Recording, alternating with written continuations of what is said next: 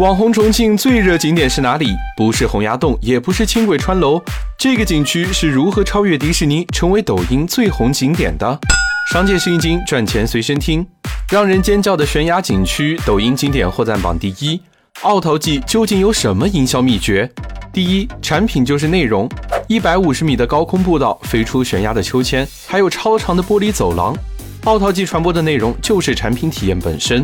从最初建设开始，这个景区就想好了要做高空主题乐园。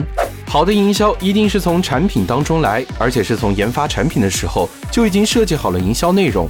第二，内容要有情绪，情绪是调动用户的最好工具。看美好的图片能帮助用户放松心情，看奥陶纪的视频就是另外一种情绪了。你会把自己带入其中，光是看看就害怕的刺激感，也可以是看其他人玩体验极好，自己玩体验极差，纯粹欣赏一下别人的尖叫。你的内容在传播中能够调动用户的情绪吗？情绪波动越大，传播度就越高。第三，引导情绪放大，在景区和网上，奥陶纪做了大量的引导内容，指导用户怎么拍视频。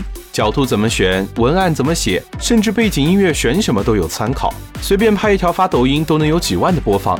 许多人买票来奥陶纪就是为了拍一条爆款内容。大量的官方和用户内容不断放大着传播效果。产品及内容，内容有情绪，情绪能放大。奥陶纪的营销秘诀可以用在你的行业吗？